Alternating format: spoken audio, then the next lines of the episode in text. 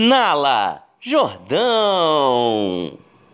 Gente, tô aqui pensando, tava vendo aqui um Instagram do influencer.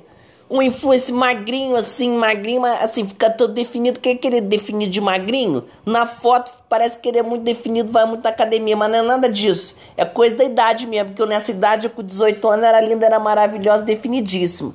Então a gente tem muita sorte, entendeu? Porque se eu, na minha época, é, há, alguns anos atrás, também tem muito tempo não, alguns anos atrás tivesse essa coisa lá no Instagram, eu tava milionária. Porque eu era gatíssima, tudo em cima, tudo definida.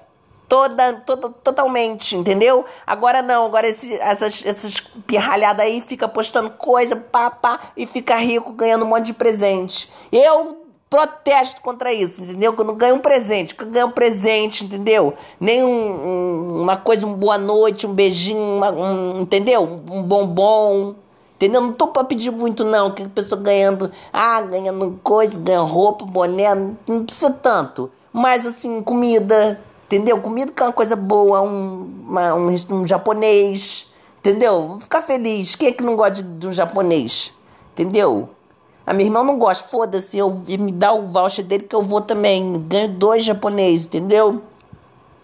Uma coisa de um, de um açaí. Um açaí hoje tá uma coisa cara. Eu vou ficar mais gorda ainda, que eu não posso açaí, não. É, outra coisa, um, um Jim Pass, entendeu? Pra eu malhar que eu tô precisando, que eu tenho que tomar vergonha na cara. É isso. Ah, esses influencers.